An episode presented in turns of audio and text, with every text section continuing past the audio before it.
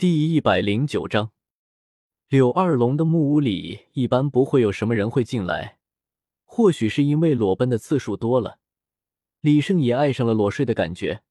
为此，只要可以，他便会裸睡。这不，他又一次的脱光了衣服，回归了大自然。对于一般人来说，敲门是一种有礼貌的行为，但是对于特别亲近的人来说，敲不敲门就没有那么重要了。啊！一声响亮的尖叫在木屋中响了起来，惊起了一大片林中的飞鸟。一个人影飞快的从木屋中跑了出来，满脸羞红，捂着脸颊，大口大口的喘气。仔细一看，不是宁荣荣又是谁呢？宁荣荣也是没有想到，李胜竟然会裸睡。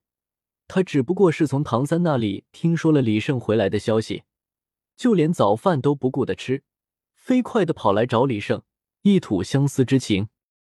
或许是因为心情有些急切吧，连门都没有敲，他便匆匆的闯了进去，结果却看到了令他十分羞涩的一幕。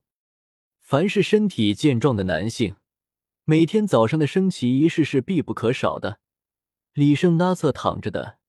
如同大理石雕塑一般的身体晃晕了宁荣荣的眼睛，更不要提在宁荣荣闯进来之后，李胜便被立刻惊醒了，身体之上盖着的被单滑了下来，一尊大炮晃悠了两下，直直的瞄向了宁荣荣。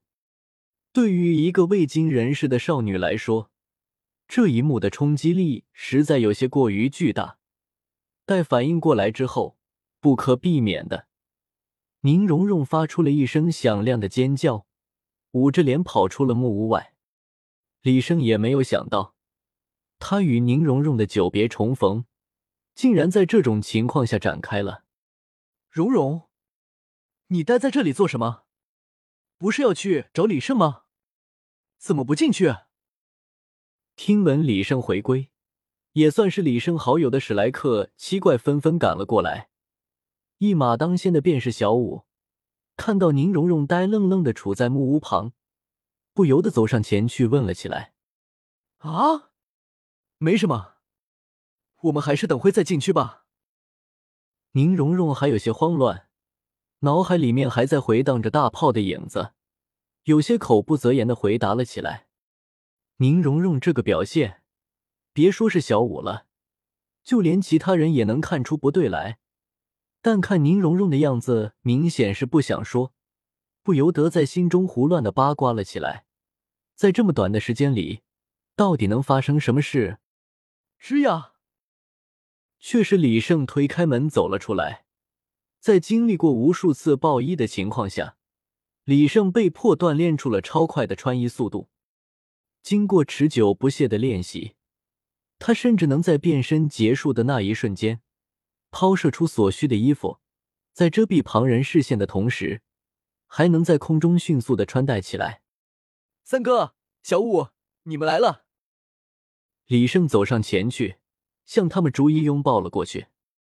几个男人倒是无所谓，但是以小五为首的女生们却打开了他的手臂。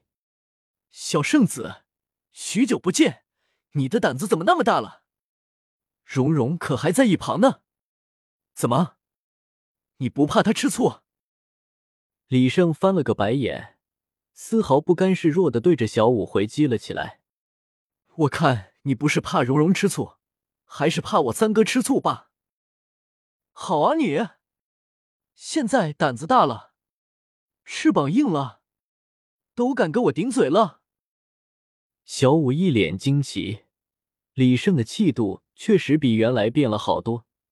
言谈举止之间，好似多出了一股威严的气度。行了行了，你们都别吵了。作为小五的恋人，李胜的师兄唐三不得不站出来做这个和事佬。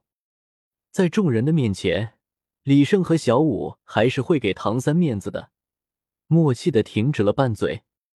三哥，你的便秘？嗨，嗯。唐三重重的咳嗽了一声，打断了李胜的话。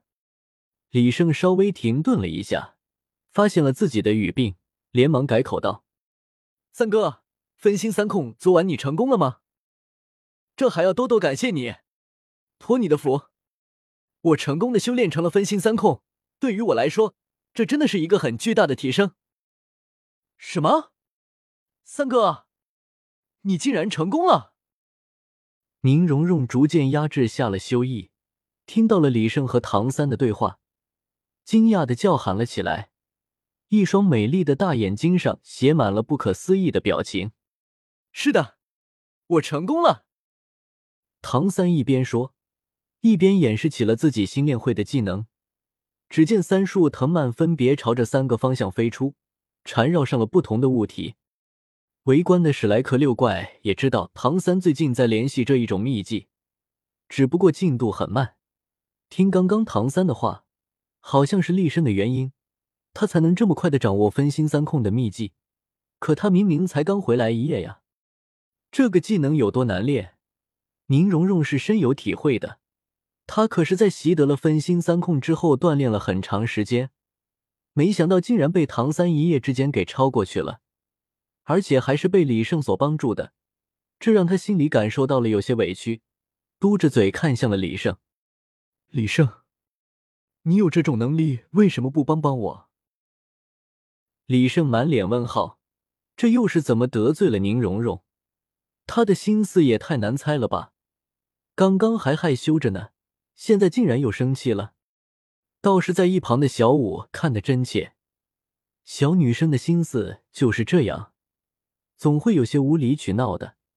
毕竟会撒娇的女孩有人疼吗？你是怎么帮助三哥的？难道你也会分心三控？不得不说，小五也算是为李胜操碎了心，不着痕迹将话题引导了过来。你们都知道的，我的武魂不是口香糖吗？这是我第一魂技的作用而已。三哥本来只差那么一步，而我的口香糖又令他摒弃了所有的干扰，让他的思绪永远保持在清醒的状态下，自然而然的，他就学会了。听完李胜的解释，众人恍然大悟，满脸惊奇之色。没想到李胜的口香糖还有这个功能，唯有奥斯卡脸上一副理所当然的样子。他现在已经彻底不想和李胜比了。心中也是认定了李胜就是一个变态，他能做到什么样，奥斯卡都不怀疑。那这么说来，如果你的口香糖有这个功能的话，用来修炼其他的招数，是不是？这句话点醒了众人，纷纷用着热切的眼神看向了李胜。在魂力修炼或者是其他方面，他们或多或少的遇到了一些问题，或许李胜的口香糖能够令他们跨过这些难题。李胜被看得有些不自在，他感觉自己此刻就像是动物园里的大熊猫一样，成为了在场所有人的焦点。你们这么看着我干什么？